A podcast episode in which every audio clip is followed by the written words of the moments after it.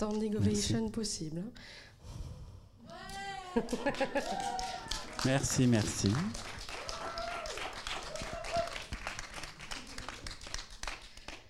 Eh ben, on revient comme promis euh, discuter euh, du film de Mehdi avec vous. Est-ce que, est que quelqu'un euh, aurait d'ores et déjà une question, une observation, quelque chose à partager? Sinon, je me lance. Je vous laisse atterrir. Moi, ce que je trouve passionnant d'abord dans le film, c'est vraiment la, mise en scène des, espaces de la ville. Comment tu, mets en, scène vraiment la ville, ces espaces contigus qui n'arrivent jamais vraiment euh, à se rencontrer, notamment par exemple euh, comment tu filmes le, camping un peu comme, euh, un camp de réfugiés, qui serait, ce serait peut-être un camp de réfugiés inversé, voilà, avec tous ces murs, ces barreaux et et qui sont des barreaux aussi euh, de préjugés, de, de passé, de, de représentation. Et donc, bah, s'il fallait une question avec tout ça, euh, ça serait peut-être bah, peut-être tout d'abord peut-être que tu nous racontes comment tu as que tu es arrivé à Sidi Efni, est-ce que et, et, comment est venue cette idée de, de la mettre en scène de, de, de cette façon-là, cette géographie? Alors en, fait, Sidi Ifni, c'est une ville que je connais depuis un peu plus de 15 ans. C'est donc une ville au sud du Maroc. Et j'ai une partie de ma famille qui vit à Tiznit, mais qui est plus, un peu plus au nord, à je sais pas, une centaine de kilomètres à peu près.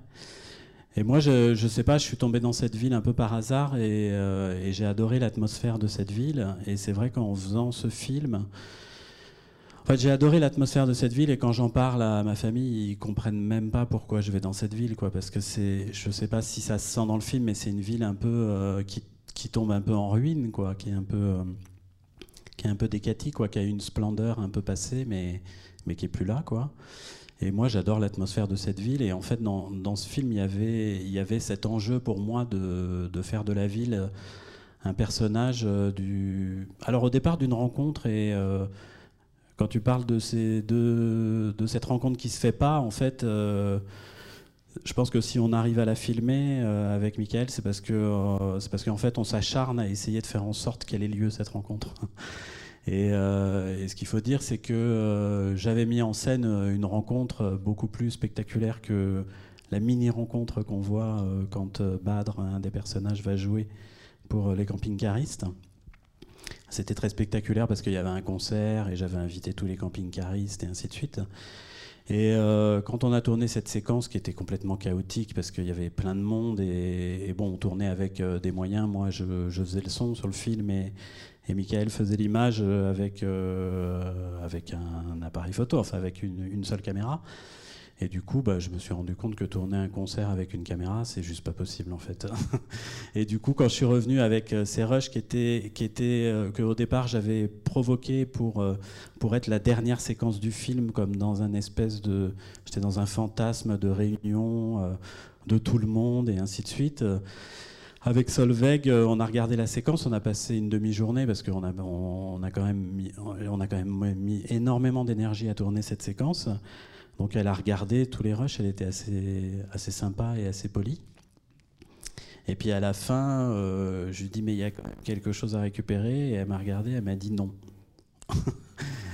et donc euh, là c'est le moment où j'avais l'impression que j'avais la fin du film, mais en fait euh, en fait j'avais rien en fait. Et du coup j'ai eu un petit moment de un petit moment de mou où j'ai été m'allonger, c'était dans, dans, dans, une salle de montage où on pouvait s'allonger sur une banquette. Et je lui ai dit, écoute, j'ai besoin d'un quart d'heure. Et voilà. Donc en fait, en fait, la rencontre, elle se fait pas parce que parce que mm, bah parce que j'ai raté en fait quelque chose comme ça. Bah, je vais reprendre aussi. Je pense qu'elle se fait aussi à, à d'autres endroits, euh, bah, par le travail du son euh, notamment, et qui crée de la porosité euh, pour le coup entre les mondes. Donc c'est évidemment un de, tes, un de tes métiers aussi, réalisateur son. Donc il y a le, son et la musique qui permet également de, de créer la, de, créer cette rencontre. Donc est-ce que vous l'avez aussi pensé comme ça et au montage par exemple? Euh, oui, au montage, on l'a beaucoup pensé comme ça. En, fait, Solveig, je vais encore parler d'elle parce que c'est vrai que ça a été une alliée euh, après le tournage euh, qui était quand même très importante parce que bon, moi je fais surtout des documentaires sonores et j'ai fait quelques films. Et, et, en fait, moi, quand, j'étais en salle de montage, j'arrivais éventuellement à avoir une demi-idée sur l'image. Euh, mais du coup j'oubliais le son. Et puis euh, j'arrivais à avoir des idées sur le son mais du coup j'oubliais l'image. Donc à chaque fois elle me disait euh, oui mais en fait là tu vois il faut de l'image quoi avec le son. Enfin sinon ça marche pas enfin. Et en fait ce que je trouvais extraordinaire dans le travail de, monteuse c'est qu'en en fait elle arrivait à, à, monter les deux en même temps c'est-à-dire que juste elle voyait l'image elle entendait le son et, et elle arrivait à, faire le montage de l'un et de l'autre alternativement pour voir comment ça allait, euh, euh, fonctionner. Quoi.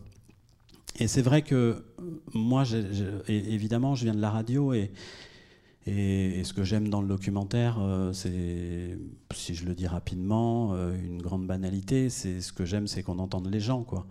Donc du coup, au fur et à mesure du montage, j'avais envie de temps en temps de créer des dispositifs d'écoute, en fait. Et je me disais que peut-être euh, on arriverait avec l'image, euh, comme il y avait quelque chose qui me fascinait dans, ce que donnait en image cette ville, je me disais il y a peut-être quelque chose à faire, mais en même temps on ne pouvait pas jouer du off tout le temps. quoi. Donc c'était euh, c'était quelque chose où bah, on, a on a tâtonné. Quoi. Enfin, on a, on a essayé, on a eu des, des longs moments où il y avait des séquences entières avec du off. Et puis d'autres moments, euh, voilà, d'autres moments où, on sentait quand même qu'il fallait qu'on voit les gens, quoi. Ah oui, un, deux, j'arrive. Je peux vous le tenir comme ça, il n'y a pas de Covid.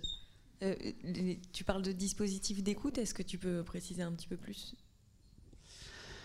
Ben, euh, c'est-à-dire que je pense, j'ai l'impression que quand on fait un film, enfin évidemment, c'est pas quelque chose que je projette comme pour tout le monde, mais en tous les cas, moi, quand je fais un film, j'ai le sentiment que j'ai une grande chance, c'est que je peux euh, éventuellement capter le regard et donc permettre aux spectateurs euh, d'écouter ce qui se passe. Ce qui est plus compliqué parfois, en, uniquement quand il y a du son, puisque bon, euh, si on vous avait peut-être invité à écouter un documentaire sonore, ça serait c'est plus compliqué quoi, de demander à des gens d'être euh, dans le noir et d'écouter un documentaire sonore. Donc euh, ça se fait et, voilà, et on peut créer des dispositifs d'écoute sans image. Mais, mais en tous les cas, quand je fais un film, je pense encore à ça. Quoi. Ça marche là? Allô? Oui, alors moi j'ai une question peut-être un petit peu naïve, mais comment tu, toi tu l'as ressenti en en étant là-bas en tournage, ce point de contact ou de non-contact entre les Français et les Marocains? Comment toi tu l'as vécu? Parce que dans ton film, on voit des choses et, et je me demande comment toi, en tant que réalisateur là-bas, t'as as perçu les choses. Bah, déjà, ce qu'il faut dire, euh, c'est que le tournage, ça a commencé. Euh, en fait, évidemment, j'ai fait des repérages, je suis revenu un an après, et un an après, il n'y avait plus les personnages que j'avais repérés. Bon, pour ceux qui font du documentaire, euh, ils savent comment ça se passe.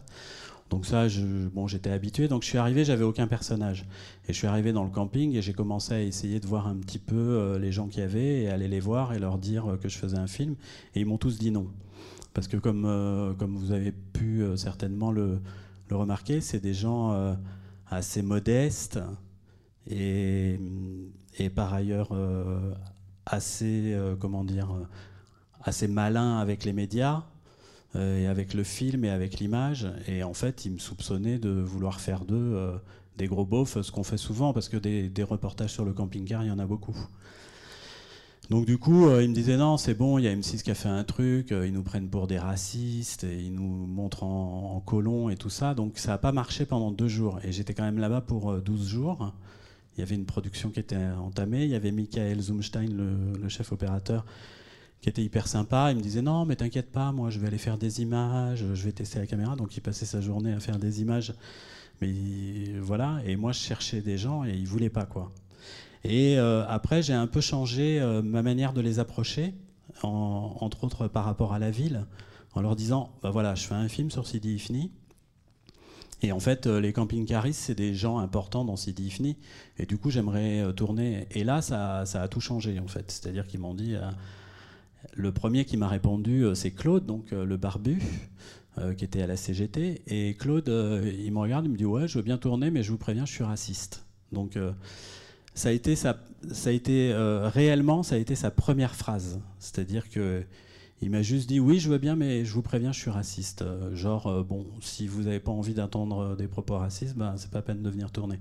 Donc déjà, là, j'ai vu qu'il allait y avoir certainement une rencontre qui, allait, qui allait être difficile à mettre en scène. Et ensuite, j'ai essayé aussi avec les gardiens des campings, c'est-à-dire qu'ils sont à peu près, je dirais pas les seules personnes avec qui ils ont des contacts, mais euh, quand même, ils ont des contacts réguliers avec les gens qui gardent le camping.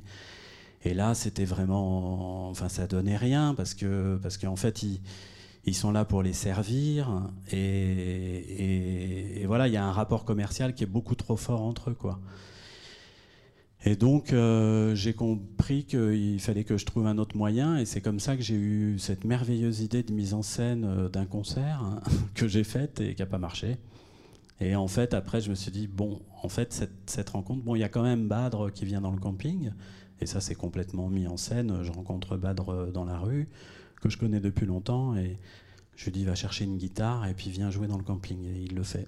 voilà c'est à peu près le seul moment où j'arrive à créer une jonction. Et puis aussi les lieux qui croisent chacun, quoi. C'est-à-dire par exemple le café Tout le Monde où ils mangent des beignets. Où là, euh, là il y a les Marocains et les camping-caristes qui y vont, quoi. Donc, euh, donc j'ai commencé quand même au bout d'un moment à sentir que, que bah, peut-être la rencontre, euh, ça allait être compliqué en dehors de ce concert, quoi. Voilà. Mais, mais je sais pas, enfin, je sais pas si je réponds à, la question, en fait. Euh, euh, non, vraiment, très franchement, c'est quand même quelque chose au montage, parce qu'au moment du tournage, euh, moi, je, je suis que dans le fantasme de la rencontre. Hein, je suis que là-dedans. Attends, attends, on enregistre en fait. Alors, je peux pas toucher?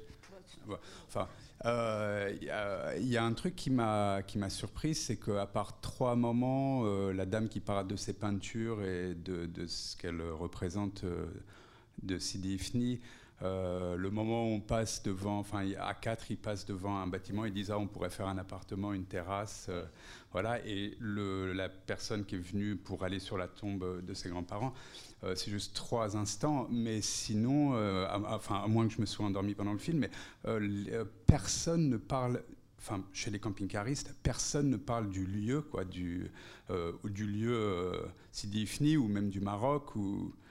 C'est étonnant, c'est très étonnant. Enfin, je sais pas oui, oui, oui, non, non, mais euh, c'est une bonne remarque. Euh, en fait, euh, Sidi Ifni, c'est donc, j'ai commencé, je pourrais en parler des heures, mais en fait, c'est une ville qui a une histoire particulière puisque c'était une ancienne colonie espagnole et c'était une enclave dans le Maroc français, en fait. Donc, c'est vraiment une, une, ville qui trimballe beaucoup d'histoire. Et en général, les camping-caristes, ils étaient hyper rares, ceux qui connaissaient. Parfois, ils savaient qu'elle avait été espagnole. Mais en fait, ils viennent dans cette ville pour différentes choses. D'abord, c'est une ville qui est très au sud du Maroc. Il y a peu de monde quand même, contrairement à d'autres villes qui sont très prisées par les camping-caristes. Et puis, il y a la proximité de la ville. Il y a, en fait, ils sont sur euh, des, c'est des personnes qui sont quand même relativement âgées, donc ils sont sur des considérations aussi très pratiques, quoi. C'est-à-dire, euh, donc, euh, en général, quand, euh, quand, on entamait la discussion sur pourquoi ils viennent ici et qu'est-ce qu'ils aiment à Sidi Ifni, c'était vraiment des choses très pratiques. C'est super parce que le centre-ville, il est pas loin. Euh, c'était des choses euh, comme ça, quoi. C'était pas, une attirance viscérale pour la ville. Enfin, en tous les cas, moi, je l'ai pas perçu comme ça, alors moi, je me demandais si les camping-caristes avaient vu le film et quelle avait été leur réaction. Non, ils l'ont pas, ils l'ont, ils l'ont pas encore vu en fait. Non, mais euh, ils, vont le voir, j'espère. Enfin, je vais leur envoyer le lien. En fait, j'attends le replay parce que je, voilà, j'attends le replay. Ça sera plus simple une fois qu'il sera diffusé à la télévision. Parce qu'en fait, on vous a un peu arnaqué. On vous a mis dans une salle de cinéma pour voir un film qui est produit pour la télé, quoi. Enfin, je sais pas si vous avez remarqué, mais donc il sera diffusé essentiellement à la télé, quoi. Oui, moi je suis pas d'accord avec euh, ce qu'a dit Christophe. Ouais. Euh, parce que le film, le, premier témoignage, justement, euh, moi j'ai trouvé ça très beau. commence par cette femme qui dit qu'elle vient là parce qu'elle a envie d'avoir la mer en face de chez elle. Et, euh, j'ai trouvé ça très beau et très poétique et très simple. Et du coup, on se dit que c'est pas forcément à la portée de tout le monde, puisque nous, on habite à Marseille. Elle, elle fait des kilomètres. Euh, pour, pour, cette idée très simple. Alors en effet, c'est complètement hors contextualisé parce que ça pourrait être ailleurs, etc. Mais je trouve que ça pose ton film. Et, enfin, je pense qu'on est beaucoup à arriver euh, ici en se disant oui, des camps, quand, je sais pas comment t'appelles ça. Voilà, qui viennent de France, euh, dans un pays voilà, qui, était une ancienne colonie avec tous les a priori racistes, etc., puis les différences économiques. Euh, mais, il y a quand même cette idée d'aller... Euh, et, moi, tout de suite, ce personnage, ça me l'a rendu très sympathique parce qu'elle arrive à un moment donné de sa vie où elle peut en effet ne plus travailler. En effet, elle a, un capital que n'a pas le, guitariste. Euh, et, le choix est, très simple et, très beau. Et elle se dit, c'est le moment de me faire du bien. Et moi, j'ai trouvé que ça pose le film d'une façon très belle. Ben, merci, ça me fait plaisir parce que cette scène, quand on, quand on a tourné ce moment, euh, pendant tout le tournage, on l'a tourné assez vite et euh, Michael Zumstein, donc le chef opérateur, il n'en pouvait plus parce qu'à chaque fois je lui disais euh, c'est cette scène-là le début du film quoi. Parce qu'effectivement c'est tout ce que tu dis qui moi m'a tiré mais qui est aussi un peu ténu parce qu'elle dit pas grand-chose. Mais j'aimais bien cette espèce de contemplation de la mer et ainsi de suite, parce que ça nous ramène à quelque chose euh, effectivement qui transcende un peu euh, le côté il serait, euh, il serait beauf, il serait raciste et ainsi de suite. Elle a juste envie d'être au bord de la mer et de vivre, et de vivre une, une vieillesse agréable, quoi. Voilà. Et ça, moi, évidemment, moi, c'est quelque chose qui me touche parce que je retrouve quelque chose. voilà. Je suis venu habiter à Marseille pour ça. Ah, oui. Bah, euh, moi, c'est pour prendre un peu la suite de ce qui vient d'être dit, parce que c'est exactement, enfin, euh, euh, été sensible tout à fait à la même chose, et, et je trouve ce que j'ai aimé aussi dans ce film, c'est le regard, enfin, c'est cette humanité, je vais dire, voilà, c'est l'humanité qu'il y, qu'il y a dans ces gens, dans ces gens modestes des deux côtés. Hein parce que, d'accord, la rencontre, la, rencontre, la rencontre, mais enfin, elle, se fait d'une certaine façon. Je sais pas comment dire. J'ai pas senti cette séparation. Enfin, j'ai moins senti que d'autres en fait cette séparation. Il y a, aussi cette communauté finalement, euh, j'allais dire de vie modeste.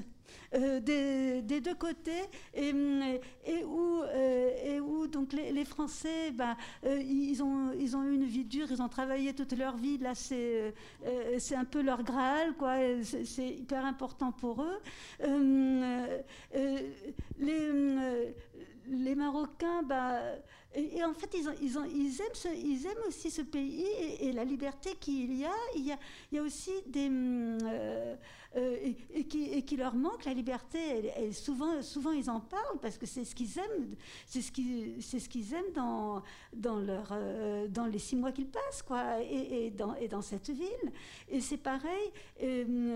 Du, et, du côté des Marocains, euh, je sais pas, il, y, a aussi euh, c'est aussi des gens modestes, voilà, et, et, qui trouvent aussi finalement un certain plaisir à ce qu'ils font. Enfin, euh, voilà, il y, a, ce regard très humain qui, qui m'a plu.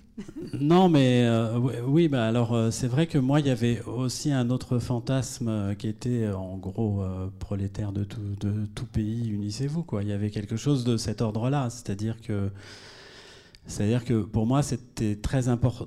J'avais très envie qu'il y ait ça. Je suis content que tu vois ça dans le film parce que c'est vrai qu'il j'avais très envie qu'il y ait ce côté. Euh, effectivement, les uns sur les autres peuvent avoir des regards euh, qui parfois euh, même dérapent.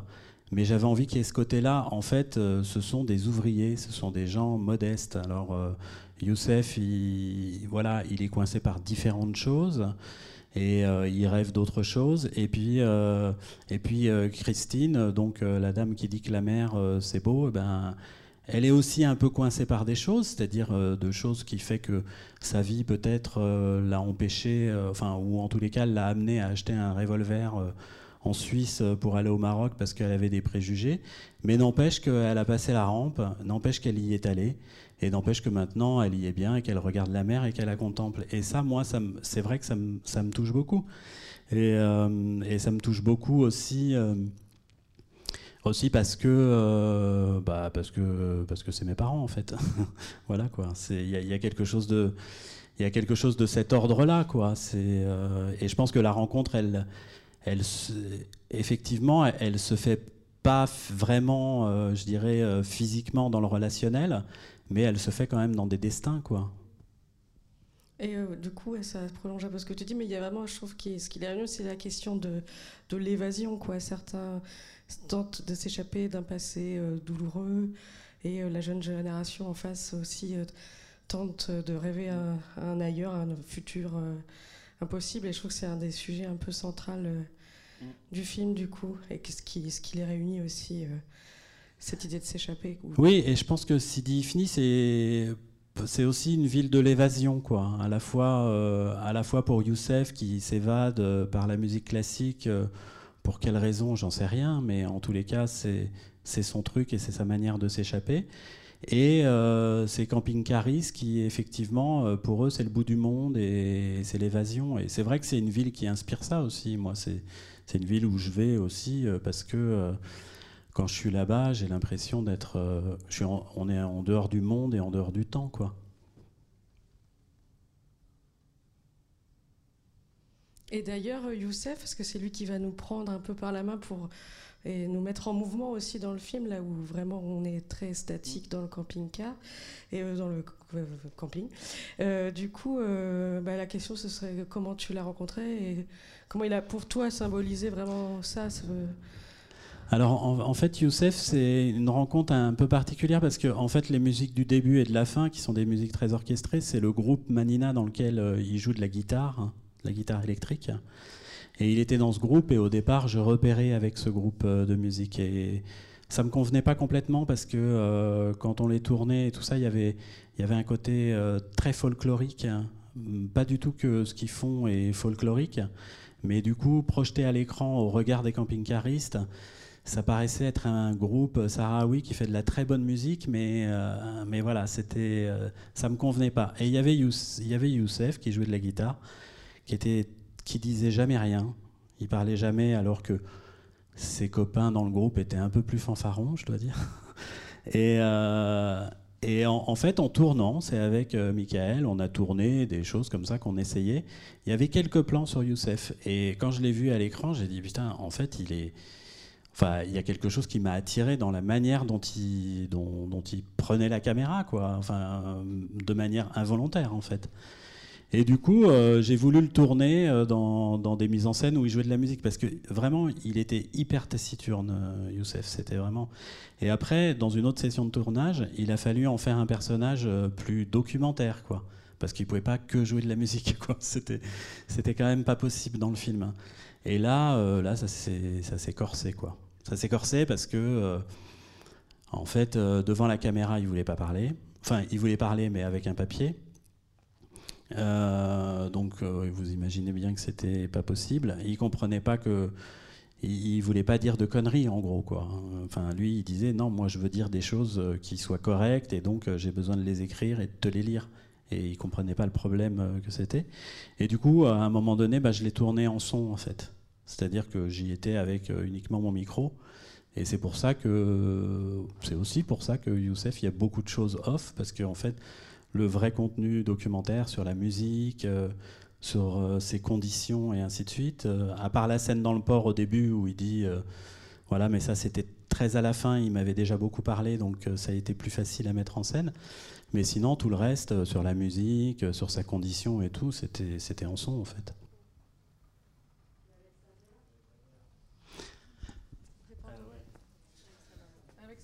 Oui, alors avec sa mère, euh, c'est vrai que c'est une, une, scène importante. En fait, avec sa mère, on l'a tourné le dernier jour du tournage.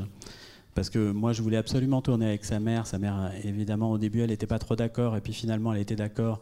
Et puis on allait la voir mercredi. Et puis après, on allait la voir jeudi. Et puis après, on allait la voir vendredi. Puis au bout d'un moment, je lui ai dit, je pars samedi. Donc il euh, faut vraiment qu'on aille la voir vendredi. Et elle a fini par accepter. Mais par contre, comme vous l'avez certainement compris, elle ne voulait pas apparaître à l'écran. Donc on a, voilà, essayé d'inventer ce, cadre qui est ce qu'il est. Et, et, en fait, bon, je ne sais pas si ça se sent dans les séquences qu'on a gardées, mais en tous les cas, sa mère, elle était hyper drôle. Enfin, c'est quelqu'un, c'était quelqu'un d'hyper avenant. Euh, voilà. Alors que moi, je m'attendais, évidemment, comme je la voyais pas et qu'il était très mystérieux autour de sa mère, je me suis dit, on va tomber sur quelqu'un d'austère et ainsi de suite. Et pas du tout. En fait, elle déconnait tout le temps. Elle était hyper drôle et tout. Et, euh, voilà, cette scène, euh, je pense qu'il l'a acceptée parce que, parce que, parce que, parce que je l'ai harcelé, quoi. Enfin, enfin vraiment, à la fin, je lui ai dit, écoute, euh, tu, m'as dit qu'on pouvait tourner avec ta mère, il faut qu'on aille tourner avec ta mère. Et puis finalement, quand je l'ai vu, je me suis demandé si c'était pas plus lui qui voulait pas qu'on tourne avec sa mère que sa mère qui voulait pas qu'on tourne en fait.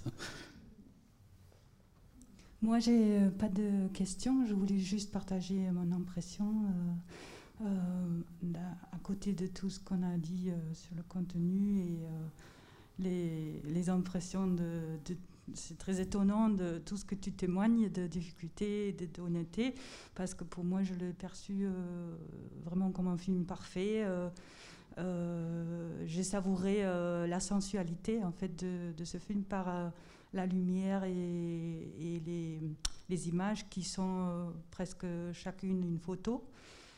Et, et, par la musique et ce personnage que je trouve qui donne beaucoup de profondeur, mais aussi les autres, les, les camping-caristes, euh, il y a une profondeur justement dans les, dans les paroles. Et, euh, et le montage, oui, c'est parfait entre le son, la musique, euh, la lumière et, ces photos. C'est juste une, une expérience sensuelle très, très forte. Bah merci. Il faut dire que Michael Zumstein, en fait, c'est son premier film en tant que chef opérateur. En fait, il est photographe. Donc, euh, donc voilà, ceci. Ça marche plus? C'est pas grave. Ouais, c'est pas grave. Je suis protégé. Euh, voilà. En fait, j'ai le micro, j'en ai deux, mais je sais plus quoi dire. ah, ça, oui, ça remarche. Est-ce que quelqu'un aurait encore quelque chose à, à dire? En fait, on peut rester longtemps parce que euh, je peux pas dire euh, bon bah on va boire un coup. Donc euh, on va rester en fait. Voilà, bah savais pas, mais. Vous avez tous les sacs de couchage, tout va bien. Non mais alors ça prolonge un peu ce que tu disais tout à l'heure, mais justement je trouve que le film tend vers une forme de fiction au fur et à mesure en fait va plus vers le conte et c'est peut-être lié justement au fait que tu as dû peut-être travailler un peu plus comme ça de manière fictionnelle avec Youssef. C'était une question que que moi je me posais, parce que justement après il y a, ces allers-retours dans la ville, devant le cinéma, devant le café Tout le Monde, qui est évidemment le bien nommé, euh, tout ça. Donc euh, on sent que vraiment tu, tu, tires le film du documentaire vers, une, vers un espèce de conte contemporain en fait. Ouais, ben moi j'avais très envie de ça, j'avais des fantasmes encore plus grands sur cette histoire de conte, mais Là, là c'est là où je trouve que c'est important, en tous les cas pour moi, de faire un film à plusieurs, j'allais dire, c'est-à-dire d'avoir euh, une production avec qui il y a un vrai dialogue, enfin des interlocuteurs, c'est-à-dire qu'ils ne soient pas ni complètement cassants, ni complètement béni oui-oui, quoi. Euh, d'avoir euh, Michael qui était qui s'économisait pas vraiment sur, sur le travail parce que j'étais quand même très flou des fois sur ce que je lui demandais et il y allait à chaque fois que je, chaque fois je lui disais ouais j'aimerais bien ça, il essayait des trucs, il ramenait des images et ainsi de suite. Et puis évidemment Solveig euh, au montage. Et, je pense que dans ces cas-là c'est important.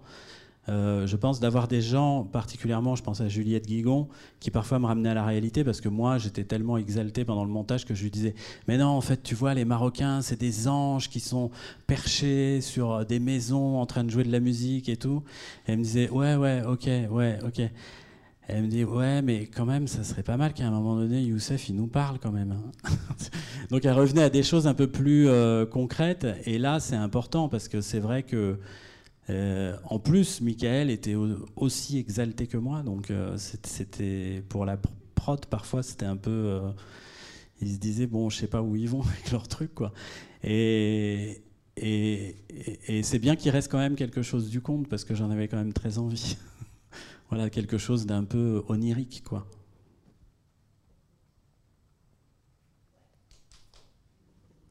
Tu veux boire un coup? Bah, Je sais pas, euh, c'est très bizarre de finir une discussion sans dire bon, bah, peut-être on peut s'arrêter là, puis on peut continuer au bar. Bon, bah non, je peux pas dire ça, donc merci. Et... Mais on peut se retrouver sous la pluie Ouais, voilà, on peut se retrouver sous la pluie. Et le film passe euh, sur France 3, c'est ça, en novembre? Oui, il paraît qu'il faut le dire. Je me suis engueulé, euh, donc c'est coproduit par France 3 PACA. France 3 PACA donc euh, je dirais pas. Bon, et ça passe le 16 novembre. si vous avez envie de regarder France 3 PACA, c'est le 16 novembre et c'est assez tard si vous êtes un peu insomniaque. Euh, voilà. Bon en, bon, en même temps, c'était super qu'on puisse le produire avec. voilà. c'est la première et la dernière fois qu'on fait la pub à la télé, mais, mais merci d'avoir fait un film qu'on enfin, qu'on voyait très bien au cinéma aussi. Merci à vous d'avoir été là, puis on se retrouve sous la pluie. Merci.